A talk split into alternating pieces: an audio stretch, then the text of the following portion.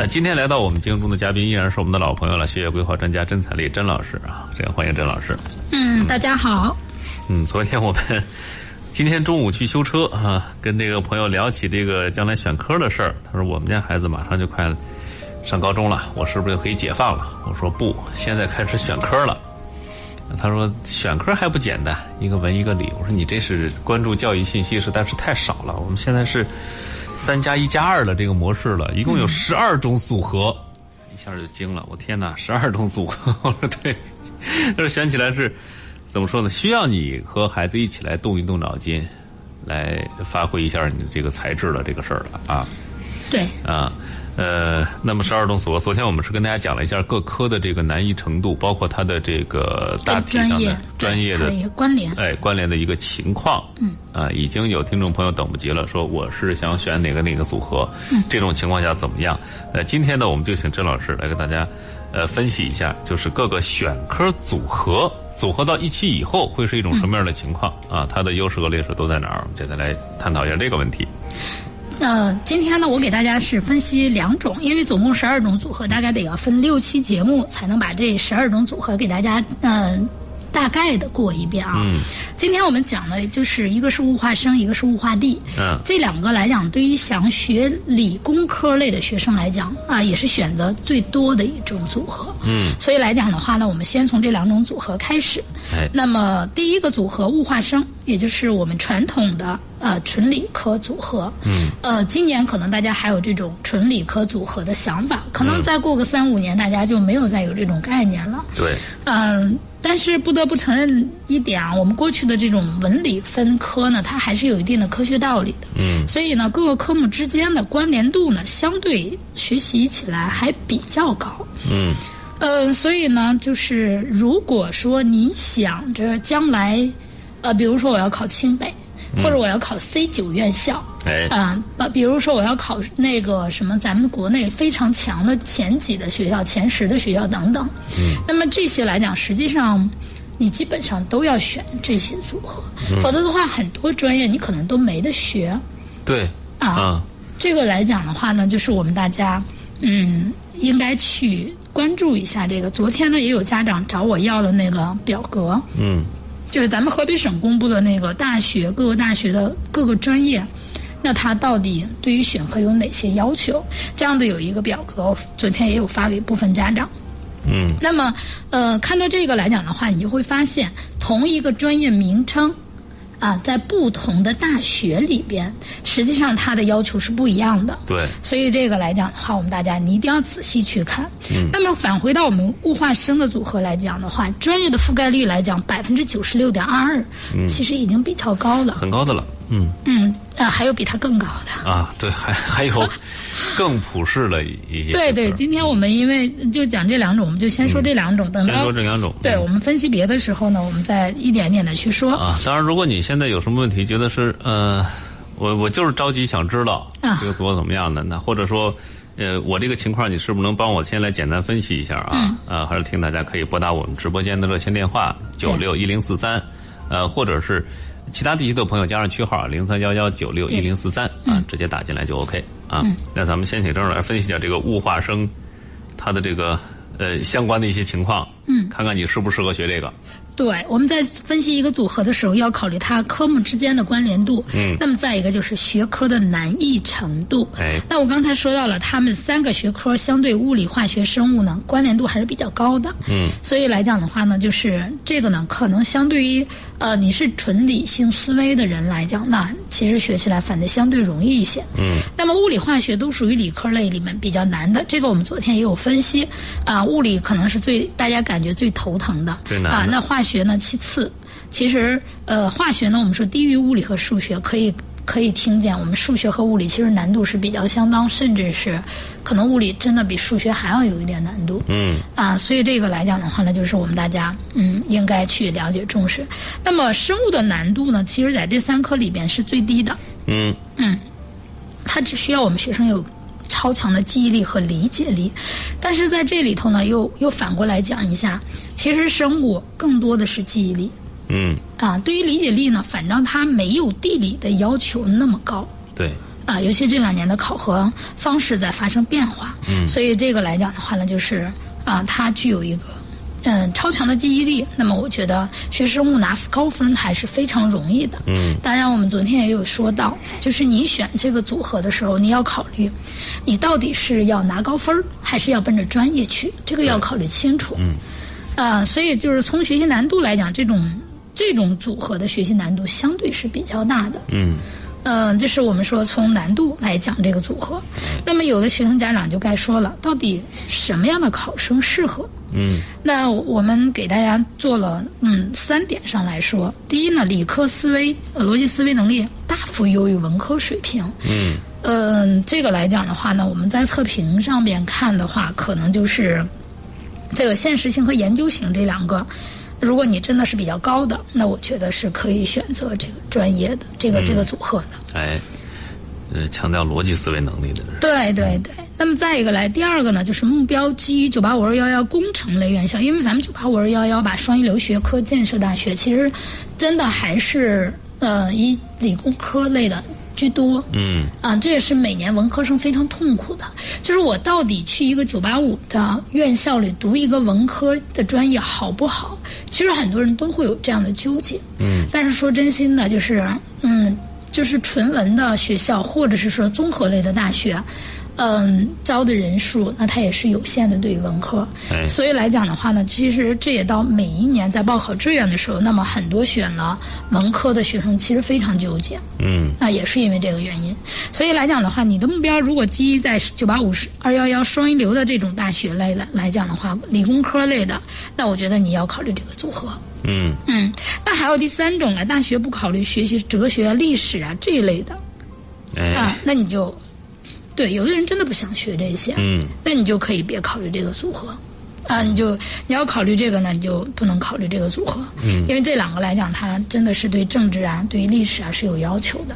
对，嗯，就是不光是你的这个兴趣点在哪儿，还得看自己适不适合来是的选择这个学科。对对对，所以在这个上面来讲的话呢，就是说，呃，目前吧，因为咱们呃虽然河北是第一年，但是呢，你像呃上海呀、浙江啊，包括我们第二批实施的天津啊、海南啊、山东啊、北京啊四个省份，包括第三批我们八个省份，那实际上来讲的话呢，大家嗯选这个组合的真的是比较优秀的学生，嗯，呃，竞争压力呢是比较大的。对，所以我昨天也说到了，就是你觉得学生物可能是简单了，但是呢，因为简单了，所以你在赋分的时候更不好拉开梯度了。对，啊，他也会面临这样子的问题。所以说，如果你要考成一般的时候，你要选这个组合，在这个赋分竞争的时候，嗯、你就觉得自己好像没有什么优势。嗯啊，所以在这个上面来讲的话呢，我们考生和家长不单纯是光考虑它的适用范围的这问题，叫拉不开梯度对，啊。然后昨天其实跟大家纠正了一个误区，可能很多人一想说，哎呦，往后能选科了，那是不是我选其中一科我比较强的啊，就二选一，呃，这个四选二的时候，我选几个我能得高分的，对。未必。但是真正提分项其实是你选的那个那个一四科四科里边的对，那三加一，科是比较重要的对对对，。三加一嗯啊，三个主科，因为这个来讲是按绝对值的，它是全国统一考试试卷。哎，嗯，这个呢，你看就是全国统一考试试卷，也就是说它是全国统一一张卷子大家考。那历史和物理这两科嘛，这个一呢是我们省内出题，也就是以全省范围出题，但是这个分儿呢是直接计入你的高考成绩的。嗯，你就比如说我说，嗯，你是假如说你在全省是一千一百名这个历史这个、这个科目，你可能考了嗯九十五。啊，那么，嗯、第二就是一千一百一十一名，假如说考了，他就是考了八十八，嗯，那你俩的七分是绝对值对，啊。但是如果你比如说我是政治或者是我是化学，那么这个时候你俩的负分反倒分差就很小了。嗯这个来讲的话呢，就是我们啊、说赋分和直接计入成绩不同的一个非常重要的点，大家一定要了解它。哎，嗯，那这个其实对于成绩一般的考生，如果选这个组合，虽然它覆盖的专业面很宽，对，但是你同时面临的竞争压力也是很大的。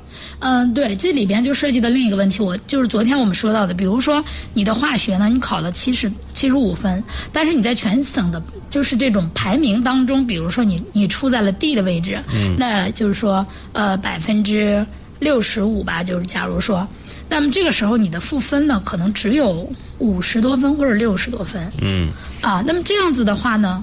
你的实考成绩其实是低，就是赋完分以后是低于你的实考成绩的。哎，啊，这跟往年就不太一样了。对。啊，所以你得看你的占的比例，这个是按绝对排名来算的。嗯。啊，它不是按照这个绝对值来算的。哎。所以这这个赋分的这四科里边，你不管选哪两科，你你都要考虑清楚你自己的绝对优势能占到什么程度。对，这就是一个传统的大理学科的一个。特点，对对，啊，它就是这样的，嗯，不过也不要被这个什么九八五二幺幺啊什么的吓到啊。如果是对这方面感兴趣的，或者说就是觉得自己的这个呃逻辑思维能力就是强于文科的，还是可以选这个的。毕竟它覆盖面还挺广的。嗯，这个真的是这样子的，但是呢，我们还是说，就是你是奔着专业去的，那你一定是要选择自己喜欢的，嗯啊，有兴趣的。如果就是说你是奔着好大学去的，那我说真心的，你还是要考虑一下，嗯，高分怎么得更高的分值？嗯对，这个还是很必要的。哎，那他这个专业覆盖面都覆盖到哪些程度？嗯，就从目前来讲的话吧，我我今天特意翻了。就是山东今年报考，他们给我寄了一课全套的书。嗯嗯，就是我看了一下，就是说这个组合我们说了百分之九十六点二二嘛，专业覆盖率。嗯，大部分大部分来讲的话，专业都是可以的。但是呢，就是它因为咱们现在的就是这种选科呀，它有的要求是，比如说我这个一线什么。啊，一线物理或历史，这是属于这属于不限的，其实对于一。哎，对。啊，然后呢，再选科目要求是什么？它有这种，还有只限一科的。嗯。啊，比如说我就限你一科，你选只要你选了物理，那么其他的都 OK。嗯。但是还有一种来讲的话，就是你选了历史，别的随便你选什么都可以。哎。啊，这是一种。那还有一种来讲的话，你选了物理的基础上，你必须选化学。嗯。啊，或者是你要选生物。那还有一种来讲的话，你选了物理，还要选化学和生物，就是限三科的、限两科的、限一科的和不限的。我们实际上一个专业来讲的话，它是分四种不同类型。嗯，呃，你看你要所报考的这个专业，它到底是怎么限的？但是呢，你也可以是看具体某个大学的某个专业怎么限的。嗯，我举个例子啊，今天中午我看山东的那个招生计划的时候，就是今年的招生计划，二零二零年的。嗯，他们那个上海财经啊。它有个保险学，它是先选物理的，哦，也就是你只有选了物理，别的你那那两科你选什么都可以，嗯，啊，它不限制。但你要没选物理，你说我选历史、保险学是不可以选的，在上财，嗯嗯，啊，但是我当时就是同时我看了是中国矿业那个，我记得是，嗯，大学中国石油。啊，看中国石油的在这种选择的时候呢，我就看到了它的保险学跟金融学，它是一个大类招生，嗯。那么它就是不限的，就是物理和历历历那个历史也是不限的，嗯都可以选。啊，对你所有就是这六科你随便选的什么都可以，嗯，所以来讲不同的大学是不一样的，就是今天中午我们在讨论这个明年报志愿的时候，我说大家一定是按着物就是选科组合来去把专业列出来，可能有很多专业这个大学的某个专业在这个组合里有那。个组合里有，那个组合里还有，嗯，可能会有这样的情况。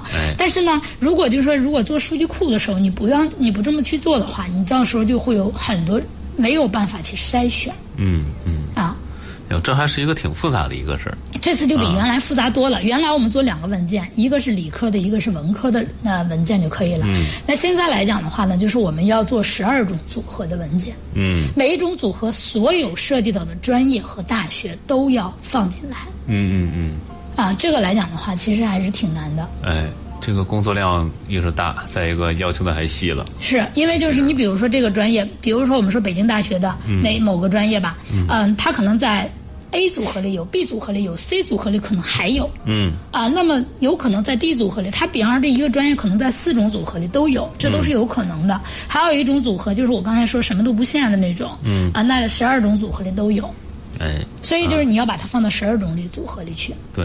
啊，这种来讲的话，你想我们过去的数据都是文理分开排队、分开付那个名次的，嗯那今年来讲的话，啊，不存在了。对，就是只要我不限你报这个专业，所有的学生你是统一排名的。嗯这个其实就增加了我们在就是重新去看这个一分一档表的作用了嗯，啊，难度更大了。看你是处在哪一个档里边儿。是啊因为过去的时候，我们可能在排队的时候，就是理科组、文科组是单独排队嗯的，专业也是分开招的。但是接下来可能就不是这样子的，因为它不限制，就是你意味着哪个都可以报。对，那很可能你在在看这个一分一档的时候，你考虑的就更多了。是的，嗯，哎呦，嗯，这个还是很复杂还的。是复杂的，嗯。但是我看这个学科其实能选的这个科目门类还是，呃，怎么说呢？就像工科类的啊，一是比较热门儿，再一个种类还比较多。对对对，嗯，它比如说一些工科类的啊，热门专业，计算机类的、经管类的、医学的都可以，这个组合都是没有问题的。嗯呃，那限制的来讲的话，就比如说我们法学下边的政治学、社会学、民族学、公安学这些里边啊，它的要求在选科目里必须有政治。嗯呃，我今天早今天上午看看看到山东大学的那个，他们山东省的那个呃计划里头的时候，我一看那个南京森林警察学院、啊，那你看去吧，那么多都是思想政治、思想政治、思想政治嗯嗯，啊，对，所以他必须要只有计算机类的，对他限物理，其他的来讲全部都是思想政治。嗯嗯。因为山东是三加三的模式，我们河北是三加一加二，那么所以就是我们河北是不是会对那个一限制，我们不知道。嗯。但是呢，它的限制科目里一定有思想政治。嗯嗯啊，这是我们河北又比山东复杂的一个地方。嗯嗯啊，所以这些来讲的话呢，我们大家你要知道，如果你选这个来讲的话，我们刚才说到的民族学、啊、马克思主义啊、公安类的呀这些的话呢，那你都不可以报考，嗯，就这个组合哎啊，嗯，如果说你不考虑这些科目门类，嗯，那么你可以选物化生。对啊这个组合，就传统的理科组合。对，呃，所以来讲的话，你将来要想着让孩子去上公安类的这些院校的话，那说真心的，呃，物化生可能就没有选物化政嗯，更合适了。对，来的专业覆盖啊什么的都比较合适。对，嗯啊、所以从这个角度来讲，就是我们考生和家长呢，你你自己得清楚你自己未来，啊、为什么我们要做？就是高一，我们为什么说选科前你要去确定一下你自己未来的职业发展方向呢？嗯也是因为这个。其实我们很多人选择这个都是很盲目的，嗯就觉得哎，我喜欢这个就行了。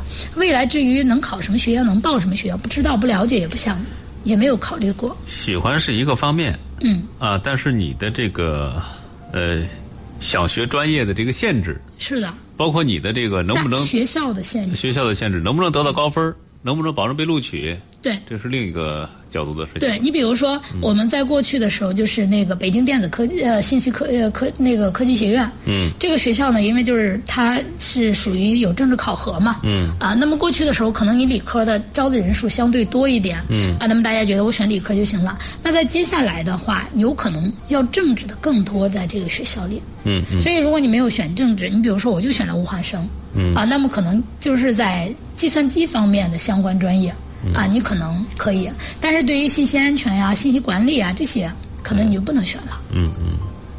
那在测评上，就是适合选这类科目的学生，在测评上是一个什么样的表现？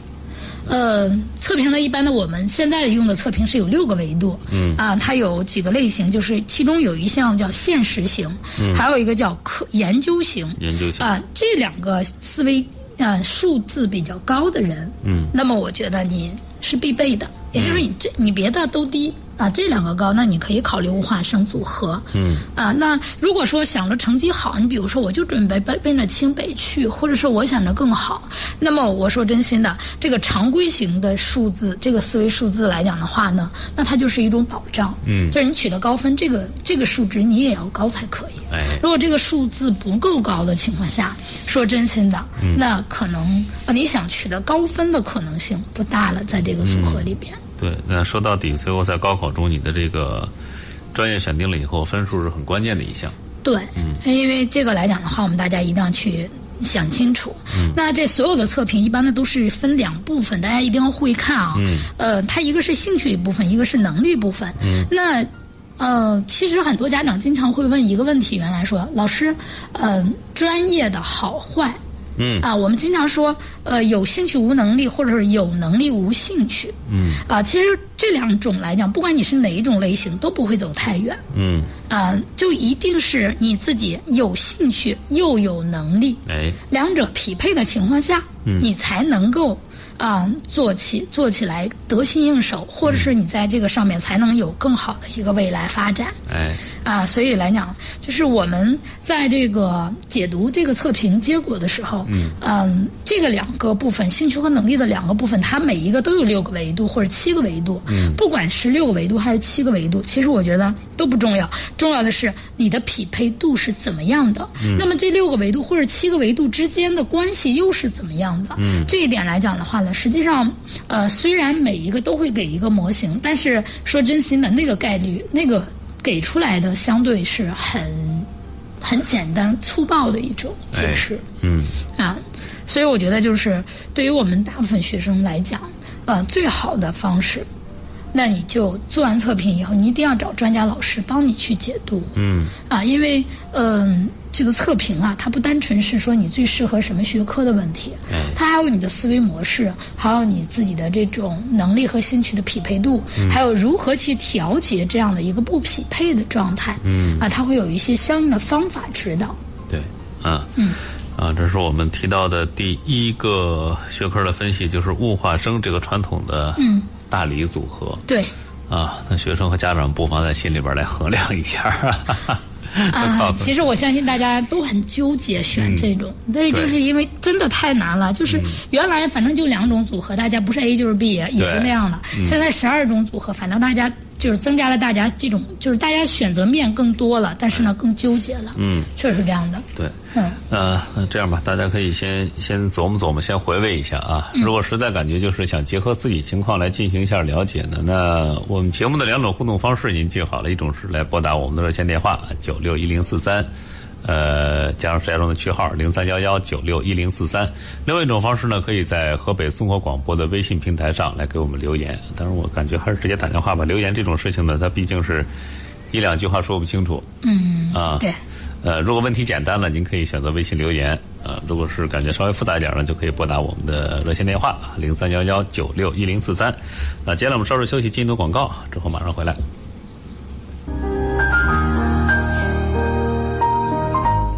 有位朋友发来微信了啊，似水流年问说，孩子现在上初二了，那参加研学营和选科有关系吗？他们家是个女孩，她想请甄老师来个分析分析，说现在参加研学嗯。有没有什么必要？呃，我特别建议初中的孩子们多参加研学活动，嗯职业体验。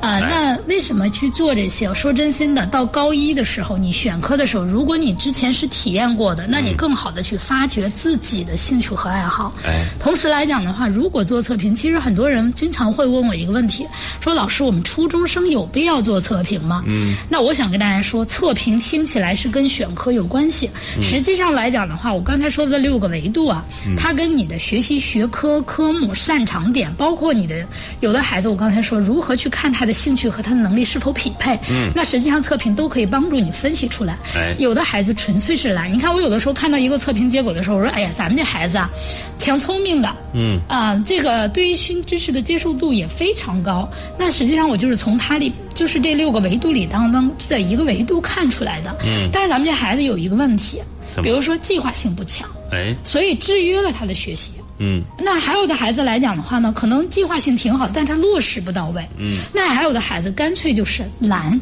懒啊，不愿干啊。对他很聪明，就是不干。哎那什么时候？那如何去解决这些孩子的问题呢？其实我们就通过测评呢，把他的不同维度给他拆分了、打散了。嗯。那我经常，其实我做学业规划的时候，我经常每次只解决一个孩子的两个问题。嗯为什么？我一个月内让他解决两个问题，你觉得孩子觉得是不是相对容易解决？对啊如果这个孩子真的有十个问题，我从来不一次说完。嗯有时候家长就我，但是我有的时候会告诉家长，嗯那家长就觉得，诶，为什么那个你这次只跟他说两个？我说你想想，如果我说你孩子有十个问题，你孩子觉得反正破罐子破摔吧，嗯嗯。啊，我有这么多问题，嗯哎。但是呢，就是说，如果我只告诉他两个，他把两个问题解决了，嗯，那么他自己是不是特别有兴奋？他比如说下个月再来跟我沟通的时候哎，老师，我完成了你的要求，我也有改变，我也他也看到了改变，感觉到了这种变变化在他学习当中的作用，嗯，他会非常兴奋。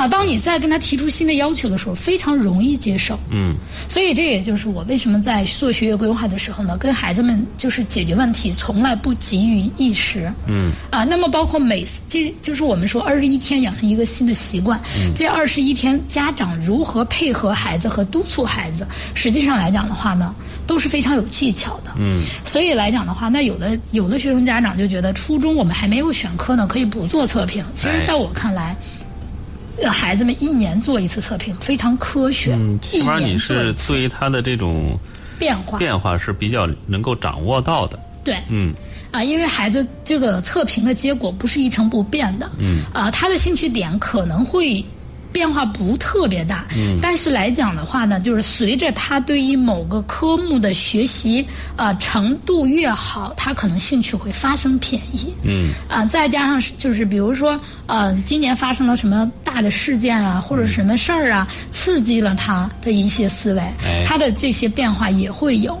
尤其是我们对于中学生来讲，初中他才十几岁，那么这个时候很多时候还没有形成定性呢。对，所以来讲，每一年都去测一测，了解了解孩子实际是什么样子的。我们该如何帮助孩子做好更全面的发展，或者说更优秀的这种，让更孩子变得更优秀。嗯，那实际上测评呢就能帮到我们这一点。对啊、不是说呃哪个老师，你你来跟这个老师，你看我们心理老师特别喜欢用沙盘，嗯，这也是一种测试的手段。对，啊，但是呢，有的时候，嗯、他呢，就是孩子呢，有的时候面对沙盘的时候，可能不想直接表现出来。嗯。但是呢，测评这件事情特别有意思，他不知道那个结果是什么。嗯哼。他只要答题、答题、答题、答题就好啊了就可以了。啊，对，两百道题，可能他用个二十分钟、十五分钟答完了。嗯。啊，他也不需要思考太多，出来的结果可能有的时候他自己认为啊，这是我吗？有孩子可能真的就是这样的感受。可能对于自己也有一个全新的认识。对，就是我们每一个人，就是有一个表现出来的自己和真正内心的自己，甚至有的人可能还有更多面。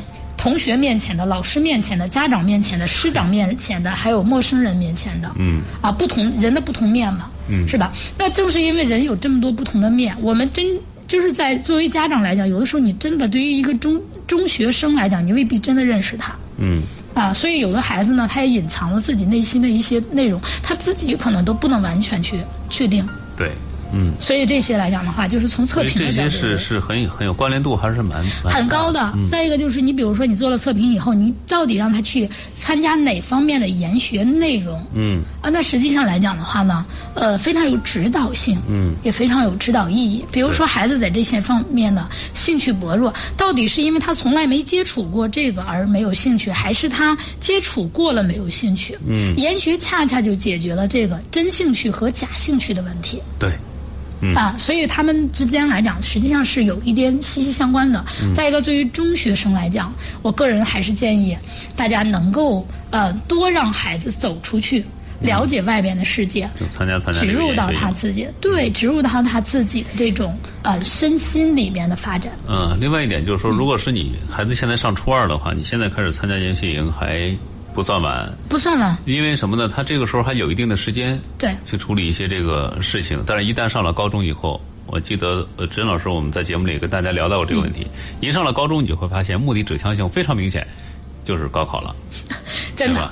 啊，然后你就没有时间再琢磨其他的这个这个事情。嗯，我我举举我们家例子吧。我们家孩子今年高二啊，嗯就是呃，我们就是中考结束的那个暑假，我们去了一次远行，嗯啊，就是去了趟内蒙，然后回来又上张家口，又整个绕一圈，大概出来出去了有七天左右。嗯呃，我跟我儿子当时就讲，我说这是妈妈最后一次在你中高中毕业前最后一次远行。嗯啊，不会再有更远的了，也不会再有那个什么了。嗯，那今年国庆节就三天假，他们那三天假我们就在三家里待了三天，哪儿也没去，没时间，也不要去分心给孩子。对，啊，所以这个来讲的话，初中阶段，呃，带孩子去旅游啊，让孩子去发展一些兴趣爱好啊，嗯让孩子去更好的了解自己呀、认识自己呀、特别有必要。嗯因为到高一，你看，就是咱们咱们河呃石家庄的吧，比如说，嗯呃，整个河北其实也基本上这样。十一月份大家都是一个期中考试的时间，嗯期中考试完了，基本上都翻开始选科了。哎，那你想想，从你升入高中啊，你还在那种到了一个高中很兴奋、满意的高中，很高兴的阶段沉浸呢，结果马上没想到选科就来了，你哪有时间去做别的？嗯，所以来讲的话，时间是非常紧迫。那如果说真正的做的，让你的选科呀，将来在高中阶段的时候不慌乱啊，更加符合你自己，那我觉得初中是最好的一个开始的阶段。对，嗯，呃，这是这位朋友啊，还有个佳佳就发来了五个字，说文科副科生。我说今年的副科生怎么说呢？我觉得你很有很有勇气啊咱。们说过，呃，啊咱们说过的，就是文科来讲的话，最大的难点在数学上。今年对，啊，因为我不知道他这个孩子啊，就是他原来考高考考了多少？因为今年最大的点在这个数学来讲，原来是分文理的，文科的数学呢要优简单于这个呃理科的。今年数学就是文理一张卷。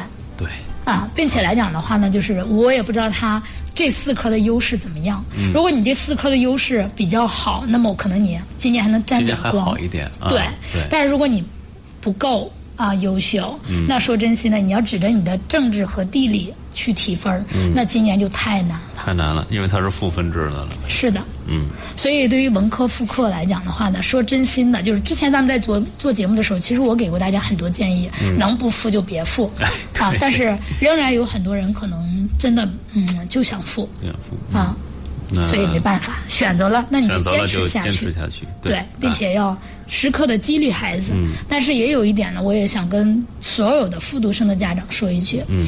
嗯、每一个孩子去复课，其实都有很大的压力。嗯。啊，那虽然今年有了这些变化，我们对孩子是鼓励。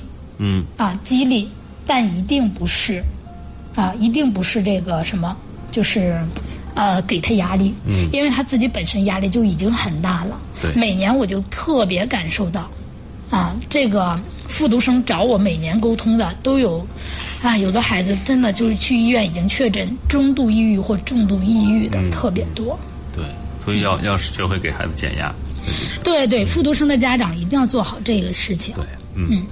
啊，刚才我们啊不行，我们回到节目当中，我们接着说我们第二个组合啊，要不然几期节目下来估计 说不完啊。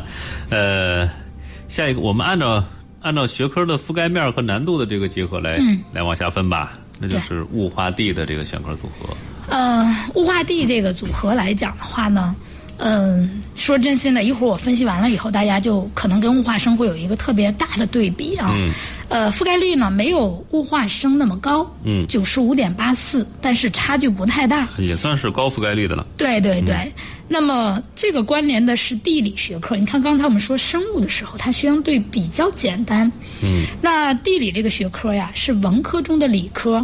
嗯啊，所以来讲的话呢，那这个组合呢，相对背诵的内容啊、较少，但是地理毕竟还是要背诵的，嗯。对。它，所以来讲的话呢，那么相对符合理科的这种少背诵多理解的特点，嗯。所以来讲关联度相对较高，嗯。但是嗯。总体来讲吧，就是学习难度，我们来分析啊，就物化地的这个组合呢，它更注重理性思维，嗯啊，难度较大。但是和物化生组合相比较来讲的话，地理学科对于学生的考察呢发生了变化。这两年，哎原来的时候大家可能都是背一背，对啊，那现在来讲，就是地理的考察并更偏重于理解运用的考察。嗯这个变化来讲的话，就是让地理呢更加类似于历史和政治的一个方式考核。对，啊，这是一个特别大的变化，尤其是近两年，啊，这个变化比较明显。就变成什么样了？就是可能给了你课本，你也找不到一个标准的答案了。对，嗯啊，这个来讲非常重要对。所以在这个组合的选择的时候呢，那么进行理科思维和逻辑思维的双重思维，这个跟我们刚才的物化生就不太一样了。对啊，那个就是一个逻辑思维嗯的那个什么，但这个来讲它是一个这样子的变化。那这对于准备。大学学习研究理学方向。你看，我们虽然说过去的时候说你是学理科的，嗯，但是理科在大学里的时候分工科和理科两类，嗯。啊，这个理科跟我们在高中这个阶段的说理科是不一样的，嗯，它这个来讲的话，就是理学和工学啊两个不同的方向。那理学呢，更多的是研究型，嗯，而工学来讲，更多的是应用型。对，啊，那你会发现，现在我们有很多大学做在这个性质的时候叫，呃，高职本科嗯啊。那高职本科实际上来讲的话，就是你的专业基本上就是在本科阶段就就是就业奔着就业走的嗯啊。工科的来讲能考研，但是呢也是偏重于啊动手啊、应用啊这样的一个呃方向培养方向的。嗯所以这个来讲的话呢，我们大家嗯，你就要想清楚了。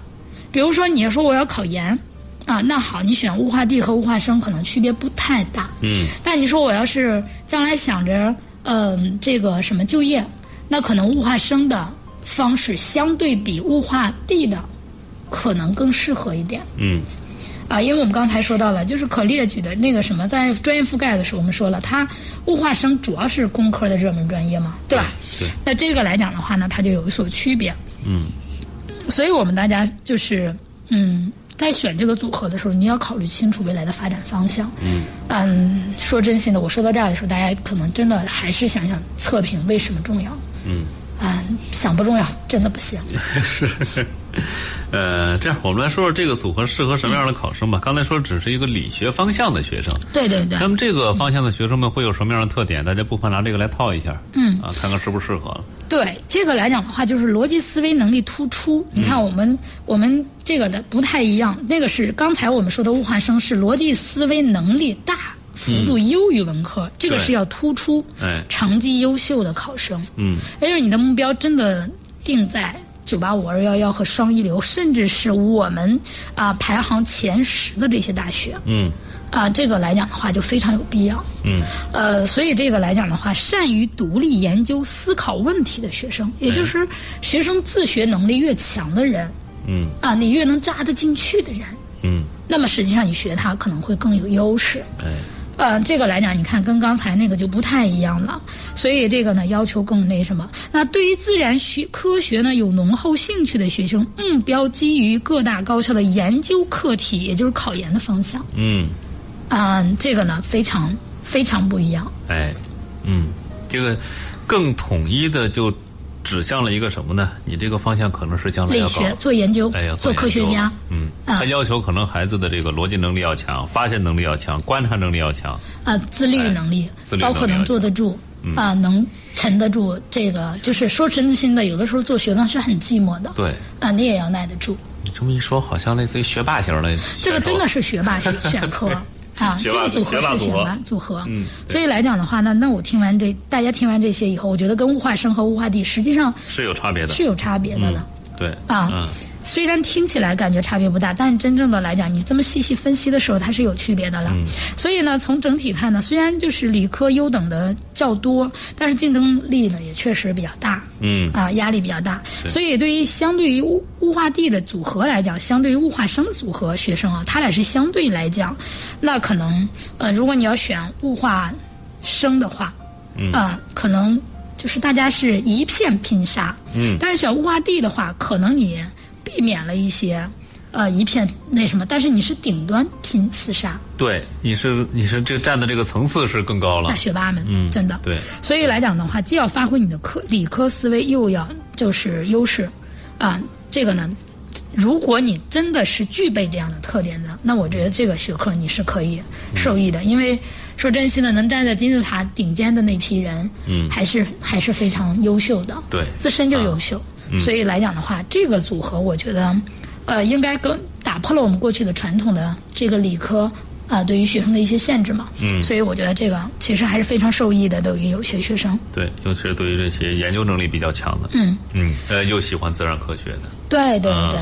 嗯，呃，就怎么说呢？我感觉这个是解放了一部分理科学生的思想，对他有很多学生，就是我我真的挺喜欢，比如说我们说矿业类的专业呀，嗯比如说我们说石油方面的呀，嗯呃这些方面，其实他挺喜欢的，但是呢，原来受到就是物化生固定组合的一个限制，他不能学地理。但这回来讲，你真的喜欢地理，热爱地理，又想学这方面的专业的，那么就可以了。对，嗯，所以这个来讲的话是那什么？那从专业的来讲的话，它是覆盖率前三的。嗯。啊，第一我们今天没有讲的还啊，物化症。物化症，还没有讲。对。啊，明天我们可以讲讲。明天可以说说这个事儿。啊，对，那实际上来讲，它呢就是排第三。啊，第二就是物化生，嗯。啊，专业的这种覆盖概率来讲，那么我们可以看看大他可以选的这个专业大类，都不是绝对的，我还是说一校一专业一要求，哎。这个大家呢一定要了解。嗯。那么首先地理科学我们是可以学了，嗯。啊，测绘类的、地质类的，你看刚才我说的矿业呀，包括地质啊、石油啊等等这些方面，那嗯、你都比较占优势了。对包括海洋类的，嗯这些都可以了。对那么再一个就是数学、物理、生物、统计、农学、工学啊，比如说机械啊、水利啊、计算机啊、矿业、建筑啊，这些都没问题。嗯啊，医学类的大部分都没有问题，除非你学的是生物技术、生物科学，嗯啊，那这个是可能会受到限制。那么再一个就是管理科学与工程，你看管理科学与工程一加上管理科学，我们大家如果要是单独这个的话，文理可能原来都可以报，但是一加上与工程，那么就要求必须是物理组的。目前来讲，嗯，那再一个就是化学、海洋啊，那材料科学、制药的、哲学的、经济的，呃，包括管理类、体育类、艺术类、新闻传播类啊，涵盖的范围真的还是挺宽的。对，啊，那对于限制类的，就是其实跟刚才的物化生不太。嗯，有大的区别，都一样，基本上就是那些啊，什么政治学类呀、民族学呀，还有就是马克思主义理论啊、公安类的一些啊，哎，它是受限制的。嗯呃，对于这个组合的学生来讲的话，首先大部分的学生就是理科的专业都会要物理基础嘛，物理基础一定要好。嗯，再一个就是医学，你要看清楚，哎，因为医学呢，现在呢，它有的学校呢，就是医学类的是要求化学或生物，嗯，但也有的学专业来讲的话，化学和生物，你是嗯二二都必须还是二选一，你得看清楚这个嗯对啊。另外我发现啊，当医生特别难，他的要求还是还是挺高的。对，还是挺高的。所以你看啊，学医的来讲的话，这些年一直他的这个分数啊，就是居高不下。实际上也跟这个职业有关系。嗯啊，社会社会的就是这种尊重、受尊重程度啊，啊，包括他的就是这种稳定程度啊，各个方面是吧？嗯都不错，所以他这分值一直居高不下对。那么我觉得从今年的这个河北，就是最起码从二零二一年开始，这一届学生可能就会有新的变化了。嗯，因为组合限定了，有些学生是报不了的。对，你很优秀，但是你真的报不了，嗯，所以这也就会做一部分限制、哎，嗯啊。可能在高分厮杀的时候，未必有那么那么凶残了。嗯，对，未未必有那么啊刀刀见血了。啊对对对啊，啊，所以有可能会有变化。嗯，好，呃，还剩下一点时间，呃，讲讲这个系列的测评啊。对，讲讲测评的事儿吧。啊，嗯，呃，刚才我们说到的这些来讲的话呢，就是和物化生还是它俩相比较，我们啊，嗯现实和研究的这个数据高呢，还是要求你必须的，就这两个维度，你还是要要求高。哎，嗯，但是成绩好呢，那么如果你企业型、常规型和社会型三个维度数据也高的情况下，嗯就更有保障了。你看我们刚才那个呀，就只要你的那个呃企业型高就可以了，嗯对吧？对那你会发现这个就不一样了，这个那个常规型高就可以了。这个呢，企业、常规、社会三个维度都要求高的话，嗯，你的高分拿高分的概率才会更高。哎，嗯，你的学霸真的超级学霸梦想才可能更加接近。对，这就六个维度，这个需要五个维度啊。哎，是这个要求高啊。这个我们所以说一直在说这是学霸组合，一点都不为过对。啊。那测评的话，其实就从这些维度上来来来考察一下自己到底处于一个什么样的。对你到底适不适合这个组合，其实就就有这样的。嗯所以来讲，就是呃，我们刚才也说到了这个兴趣和能力啊。嗯那呃，如果某一个学生呢，他的这种兴趣值很高，比如说我们就说他的这个现实型吧，嗯，呃，他的数据很高，但是呢能力值低，有这种情况。有这一般呢就是偷懒的，我就刚才说到那个啊、不愿意学的。嗯啊，呃，这种学生来讲没有拿出自己的实力来，那需要激励学生。所以呢，就是我们在测评怎么来激励呢？其实正好就在分析他的这六个维度的时候呢，让孩子呢，嗯，更省时省力。也其实我。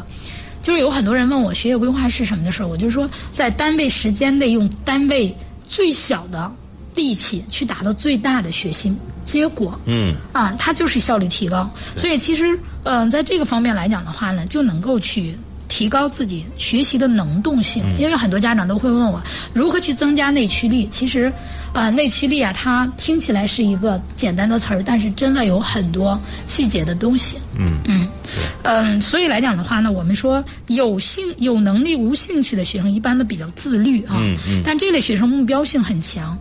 啊，刚才我们说到的是有兴趣无能力的，嗯，那还有一种反过来就是有能力无兴趣，嗯，哎，真的有的人兴趣低，值都很低，他都你看不出他对什么特别敏感、特别感兴趣。但是他的能力值都比较高，对，啊，这种孩子就是自律，嗯。啊，目标强，对自己有要求，嗯。啊，就是知道自己达成要达成某种目标。嗯，那这一类学生来讲的话，我们要考虑是如何激发他们的兴趣。嗯啊，我们因为前半部分来讲，我们就说过了，如果有兴趣和无能力，嗯、这两个来讲不匹配，我们是很难走远的。嗯，所以呢，为了帮助啊有兴趣无能力或者有能力无兴趣的学生来讲，让他们更加匹配，嗯，从而呢在未来的时候能取得更好的成就。哎，啊，这是很多家长其实非常想的，但是真的是无能为力的，有的时候。嗯。这就需要测评和不断的这个纠正、激发。对对啊对，所以测评的解读来讲的话呢，它本身就是抛开成绩，呃，对于学生本身的思维特点、学习特点、学习习惯、学习态度呢，进行一个说真心的波斯抽检的一种分析。对啊、如果结合成绩的话呢，那进行解读的话呢，它就会更加立体的展现学生在学习当中遇到的问题。嗯啊，我们给到的方案呀，和按照优缺点针对性制定的这些学习方案呢，嗯，也对学生的这种指导性更强。对，啊，它的就是价值更大。嗯，所以从这个角度来讲的话，嗯，那这样吧，最后两三分钟给张老师出个题。好，这也是微信平台上一位呃家长发来的。嗯，苹果他说：“张老师您好，现在孩子是高一，嗯，历史政治很差，肯定不选，啊，但是物理、化学、生物、地理这四科不知道选哪三科了。历史，呃，历史、政治不选那啊。您肯定首选的那个一应该就是物理了。呃，他说他以前考虑是物物生地，啊，物理、生物、地理，嗯。但是孩子他妈妈呢比较倾向于，啊，您我我觉得你先纠正您一个错误啊，如果是三加一加二模式下，物理和历史是二选一这个学科，对所以孩子妈妈想选的化生地是不可能的，啊，对对吧？对，呃这个组合是不存在的不。存在的。那将来他们班呢，可能是物化生，那孩子目前还没有什么意见啊。昨天说他不是考虑物生地吗？嗯我节目里今天也说了，说地理会越来越难。其实这个难呢，我们说它更倾向于是文科思维的一种考察了。对，两头这么挑啊。他如果不选地理，就是物化生了。现在不知道怎么选了，孩子也没什么意见啊。孩子物化生地四科在学校排名基本上是一样的。我现在说物化物物生地啊，这个组合来讲的话呢，我们叫物理组合当中最容易拿分儿的，对，但是呢，是最不容易拿到结果的。哎，人多竞争力大的，对，也是这个就是生物和地理来讲的话，这两科因为赋分嘛，嗯我们说到了这两科一定会是啊集中的，对。因为不是你物生地的同学进行生物地理排名，而是哎。只要你选了，不管你是哪个组合，只要你选了这个生物，生物它都要进行啊排名。对，所以这样子的话，你就看你要出趋于一个什么样的位置了。嗯，所以从这个角度来讲，嗯，在这种情况下，我个人觉得还是有必要先去做做测评。嗯做完测评以后，嗯，最好是解读一下。如果真不知道怎么选的话，其实就是这测评会辅助你测评会给你来一个辅助，因为孩子没什么意见，没有什么很大的这个倾向性，啊，还有一个问题，就是我们不能忽略的啊，比如说他现在的历史、政治分很低，嗯，那有两种，有的学校天生不重视，对，啊，这是实际情况，就是师资配比情况确实不好。嗯，因为从初中留下的根儿。对。那还有一种来讲的话呢，就是孩子没有找到学习历史和政治的兴趣。嗯。那真正的你做完测评以后，你再从理性的去分析，包括他现在高中阶段这个高中啊师资配比情况。嗯。你去结合这些再去选的时候，可能就不一样的结果。嗯。所以要想真正的就是选择适合他孩子自己的来讲的话，嗯，那我个人觉得，嗯，还是用事实去说话。我们啊，不要猜。如果有有有机会的话，看能不能带着孩子一块做个测评。啊，这个可以联系咱们小编就可以。对，可以联咱们小编。我们小编的微信号您可以记一下，是幺三幺六五五八九零幺零啊，幺三幺六五五八九零幺零，可以来联系一下。因为其实我您您把这个情况一说，我们在没有任何依据的情况下，也不敢乱说。啊，对 我只是因为我不知道，就 是我们只有测评结果以后了，我们才能通过六个不同的维度来去分析孩子到底为什么那两科差。对，嗯，咱咱们先来，呃，先给您解释到这儿啊。首先，孩子妈妈，您想的这个化生地是不太不存在的，不存在这种组合的，物理是必选的一科了。如果是目前情况来看的话啊，所以剩下的这两科里边，呃，您不妨再做个测评，或者是跟孩子再商量商量，看看有什么结果啊。好嘞，那今天我们就跟大家先聊到这儿啊！谢谢郑老师，也谢谢各位的陪伴与收听。那明天下午的三点到四点，我们会继续为您分析其他选科优势的一个组合啊！好，那我们下期节目见。